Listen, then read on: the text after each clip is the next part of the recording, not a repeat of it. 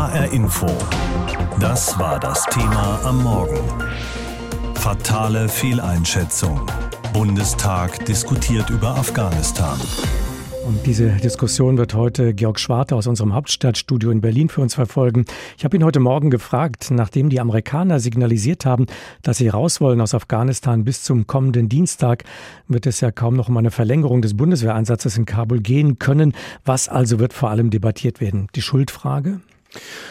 Ja, sicherlich die Schuldfrage. Es ist die äh, mutmaßlich jetzt tatsächlich letzte Regierungserklärung der Kanzlerin. Am 24. Juni hatte sie eigentlich ihre letzte gehalten und sie hat selber persönlich wahrscheinlich auch gehofft, dass es die letzte gewesen wäre, jetzt mit Blick auf Afghanistan. Sie hat selber persönliche Schuld auch eingeräumt, Verantwortung übernommen, hat gesagt, wir haben alle eine Fehleinschätzung abgeliefert, äh, was den raschen Vorstoß der Taliban nach Kabul angeht. Insgesamt alle hätten es falsch eingeschätzt. Sie, der Außenminister, die Verteidigungsministerin, die Dienste. Also insofern werden wir eine Kanzlerin erleben, die möglicherweise zum Ende ihrer Kanzlerschaft nochmal einen ganz veritablen Fehler wird einräumen müssen. Und äh, es ist jetzt schon klar, dass das äh, nicht nur ein kleiner Kratzer im Lack ihrer Kanzlerin-Biografie sein wird, sondern sicherlich eine ganz veritable Delle im Blech.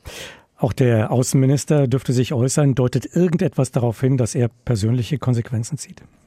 Naja, er hat angedeutet, äh, dass äh, es persönliche Konsequenzen geben könnte. Genauso übrigens wie die Verteidigungsministerin. Er ist gefragt worden, wie es um seine politische Zukunft bestellt ist. Da sagt er, es geht nicht um eine politische Zukunft. Er verschwende jetzt keine Sekunde und keinen Gedanken im Moment daran. Aber er tue, was er noch tun könne. Auf Nachfrage sagte Heiko Maas dann aber, der tatsächlich sehr unter Druck steht. Gehen Sie mal davon aus, dass auch ich meine Schlüsse daraus ziehen würde, was zurzeit geschieht und wie damit umzugehen ist und wie auch ich persönlich damit umgehe. Das ist ungefähr die Tonlage, die auch für die Verteidigungsministerin gilt. Auch sie ist ja gefragt worden. Auch sie hat gesagt, wenn die Mission zu Ende ist, dann werde ich für mich selbst sehr genau überlegen, welche Verantwortung ich getragen habe, ob ich ihr gerecht worden bin und welche persönlichen Schlüsse ich daraus ziehe. Das kann man verstehen, wie man mag. Sie hat aber auch gesagt, ich bin im Augenblick Inhaberin der Befehls- und Kommandogewalt und die muss jetzt vorn an Bord stehen, im Moment in dieser gefährlichen Lage. Also man könnte davon ausgehen, dass beide nach Ende dieser Mission darüber nachdenken, ob sie tatsächlich eine politische Zukunft hier in Berlin haben. Wird denn heute auch eine länger dauernde grundsätzliche Debatte im Bundestag gestartet, in welchen Fällen, mit welchen Zielen man die Bundeswehr künftig überhaupt noch in andere Länder schickt? Das wird sicher ein Grundton sein. Allerdings, und auch das äh, darf man erwarten, wir sind mitten in der Endphase des Bundestagswahlkampfes und äh, da wird es hoch hergehen heute. Wir haben die Schuldfragen schon angesprochen. Da werden sehr viele schwarze Peter verteilt werden, sehr viele Finger werden gezeigt auf verschiedene Personen. Die grundsätzliche Frage, wie richtet man Auslandseinsätze künftig aus, die wird mutmaßlich der nächste Bundestag äh, tatsächlich klären müssen. In welcher Form, das ist noch offen. Die einen sagen, Annalena Baerbock beispielsweise, die Kanzlerkandidatin der Grünen, wir brauchen einen Untersuchungsausschuss. Andere, die SPD beispielsweise, der Fraktionschef Mützenich sagt, wir brauchen eine Enquete-Kommission, denn hier ging es nicht um Schuldzuweisungen. So eine Enquete-Kommission soll grundsätzlich klären, was kann so ein Auslandseinsatz künftig leisten. Die Kanzlerin übrigens hat schon eine kleine Antwort gegeben, unlängst vor ein paar Tagen. Sie hat gesagt, wir haben uns offenbar zu große Ziele gesteckt. Stichwort Demokratie bringen in andere Länder. Wir müssen künftig vielleicht unsere Ziele kleiner fassen. Und dann geht es ja in diesen Tagen vor allem um die Menschen, die man nicht zurücklassen wollte in Afghanistan und das dann faktisch offenbar in vielen Fällen doch getan hat. Wird das heute auch eine Debatte über Migration? Ganz sicher, zumindest äh, aus Teilen beispielsweise der AfD, davon darf man ausgehen, dass das ein Thema sein wird. Und äh, wie man sich da aufstellt, die Kanzlerin hat gestern eine kleine Andeutung gemacht, auch das keine ganz große Überraschung, 100 Millionen Soforthilfe für die Nachbarländer Pakistan, Iran und andere, 500 Millionen sollen nochmal nachgelegt werden. Das ist sozusagen die Idee, die jetzt diese Bundesregierung noch hat, Hilfe vor Ort in der Region. Ob das die Antwort sein wird, große Frage. In der EU gibt es Abstimmungsbedarf. Bei den G7 ist gestern darüber geredet worden. Endgültige Antworten darauf hat es bislang nicht gegeben. Das Thema heute Morgen hier bei uns in HR Info. Fatale Fehleinschätzung. Bundestag diskutiert über Afghanistan. Und über diese Debatte gesprochen habe ich mit unserem Hauptstadtkorrespondenten Georg Schwarte. Vor anderthalb Wochen haben ja die Taliban in Afghanistan die Regierung übernommen. Tausende versuchen zu fliehen. Viele haben Angst vor den fundamentalistisch-ideologischen Herrschern der Taliban. Nach 20 Jahren Militärpräsenz ist der Westen in diesem Sommer recht überstürzt, weitgehend abgezogen mit seinen Soldatinnen und Soldaten. Der gesamte War on Terror in Afghanistan sei in jeglicher Hinsicht gescheitert. Das sagt der Journalist Emran Feroz in seinem Buch, das gerade vor wenigen Tagen erschienen ist. Der längste Krieg, 20 Jahre War on Terror, beschreibt er diesen Krieg aus afghanischer Perspektive. Ich habe vor der Sendung mit ihm gesprochen. Vor 20 Jahren haben ja die USA den Krieg gegen den Terror ausgerufen und sagen jetzt alles soweit in Ordnung. Wir haben in Afghanistan das eigentliche Kriegsziel ja erreicht, Al-Qaida dort ausgeschaltet. Und die sind für uns jetzt keine Bedrohung mehr. Haben die USA das Ziel tatsächlich erreicht, die terroristische Bedrohung auszuschalten oder auch nur zu minimieren? Ich denke, was wir in diesen Tagen stark in Washington erleben, ist eine äh, Weinwaschung äh, des westlichen Einsatzes.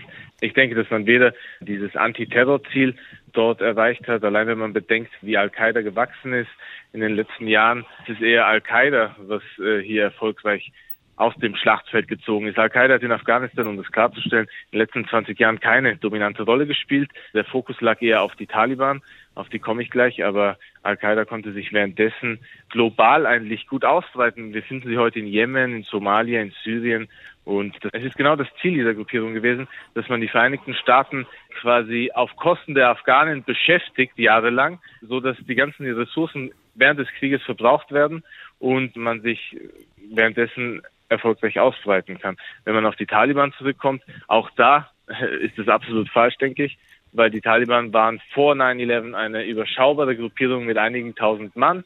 Mittlerweile sprechen wir von so um die 60.000 Kämpfer.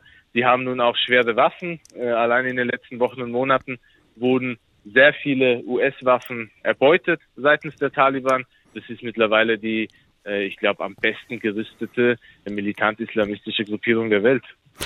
Aus Ihrer Sicht, was haben die ausländischen Einsatzkräfte falsch gemacht? Haben sie das Land nicht verstanden, sich nicht mit den Gegebenheiten auseinandergesetzt, dass es so enden musste, wie es jetzt geendet ist? Ich denke, es wurde tatsächlich sehr viel falsch gemacht. Die ersten Fehler wurden während der ersten Tage des Einsatzes begangen. All diese Dinge, die man sich auf die Fahne geschrieben hatte, Demokratie, Menschenrechte, Frauenrechte, Freiheit, Pressefreiheit, Meinungsfreiheit, das äh, klang alles sehr schön und gut, aber man verbündete sich gleichzeitig mit Akteuren vor Ort, die man eigentlich nur als Diebe, Kriegsverbrecher und allerlei anderweitige fragwürdige Personen bezeichnen kann.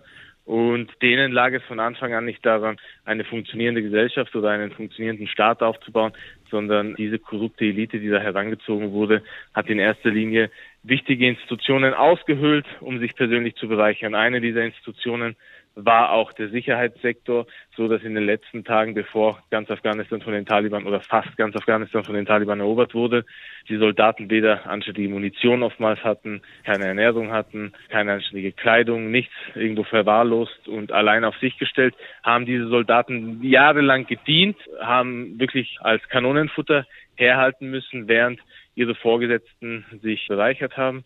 Und äh, da wurde konsequent weggeschaut, nicht nur in Washington, sondern auch in Berlin und anderswo. Und das war jetzt nur ein Beispiel des Gesamtversagens. Meine abschließende Frage. Was wünschen Sie sich für Afghanistan jetzt bei dieser Ausgangslage? Was kann man sich realistischerweise für dieses Land wünschen?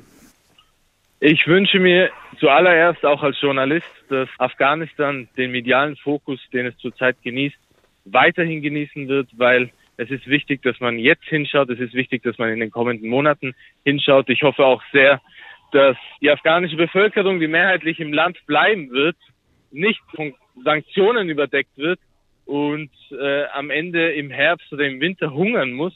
Das sind Dinge, die mittlerweile im Raum stehen und immer wieder erwähnt werden.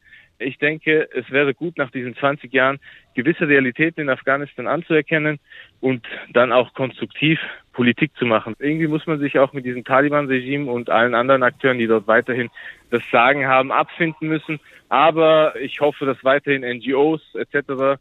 und auch äh, westliche Regierungen irgendwie dort präsent sein werden und gegebenenfalls auch Druck ausüben auf diese neue Regierung, denn in den letzten 20 Jahren hat man keinen Druck auf die Regierungen, die in Afghanistan an die Macht gebracht wurden, ausgeübt.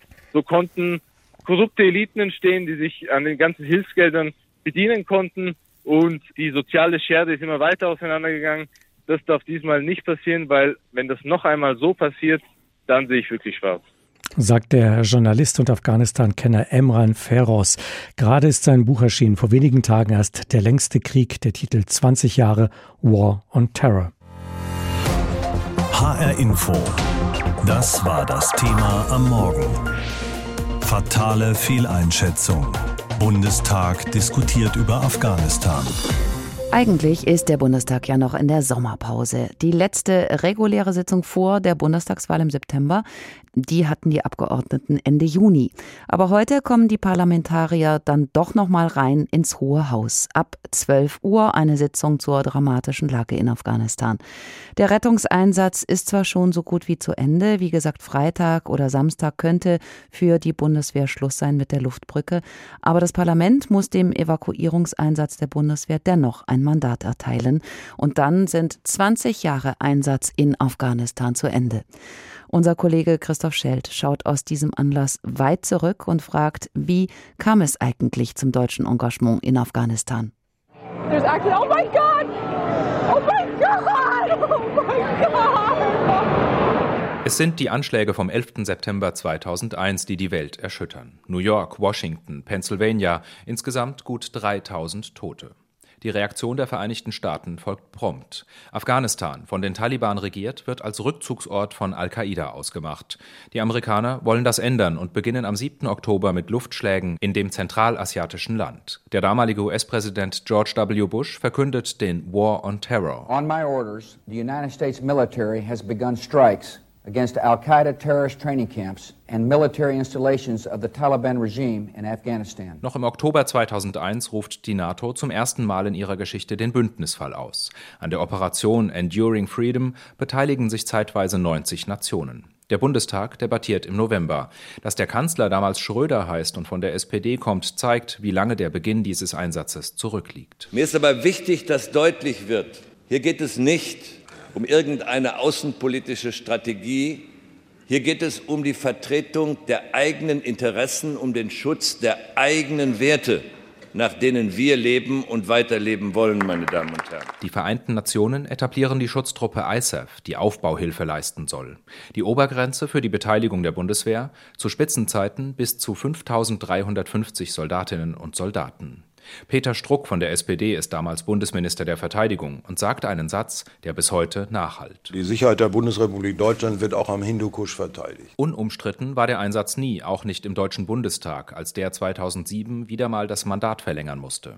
Guido Westerwelle von der FDP war damals Oppositionsführer. Dennoch warb er für das Projekt der Regierung. In dem Augenblick, in dem sich diejenigen, die in Afghanistan für Freiheit kämpfen und eintreten, aus Afghanistan zurückzögen, in dem Augenblick am Tag danach wird Kabul wieder zur Hauptstadt des Terrorismus der Welt. Worte gesprochen vor 14 Jahren.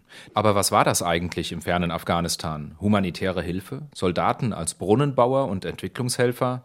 Nein, Krieg sagt 2010 mit Strucks Nach-Nachfolger Karl Theodor zu Gutenberg erstmals ein deutsches Regierungsmitglied. Das nicht nur nach meiner Einschätzung, sondern nach vieler Einschätzung wir kriegsähnliche Zustände in Afghanistan haben. 2015 wurde ISAF in eine Ausbildungsmission umgewandelt. Etwa 350.000 afghanische Soldaten wurden bis heute ausgebildet.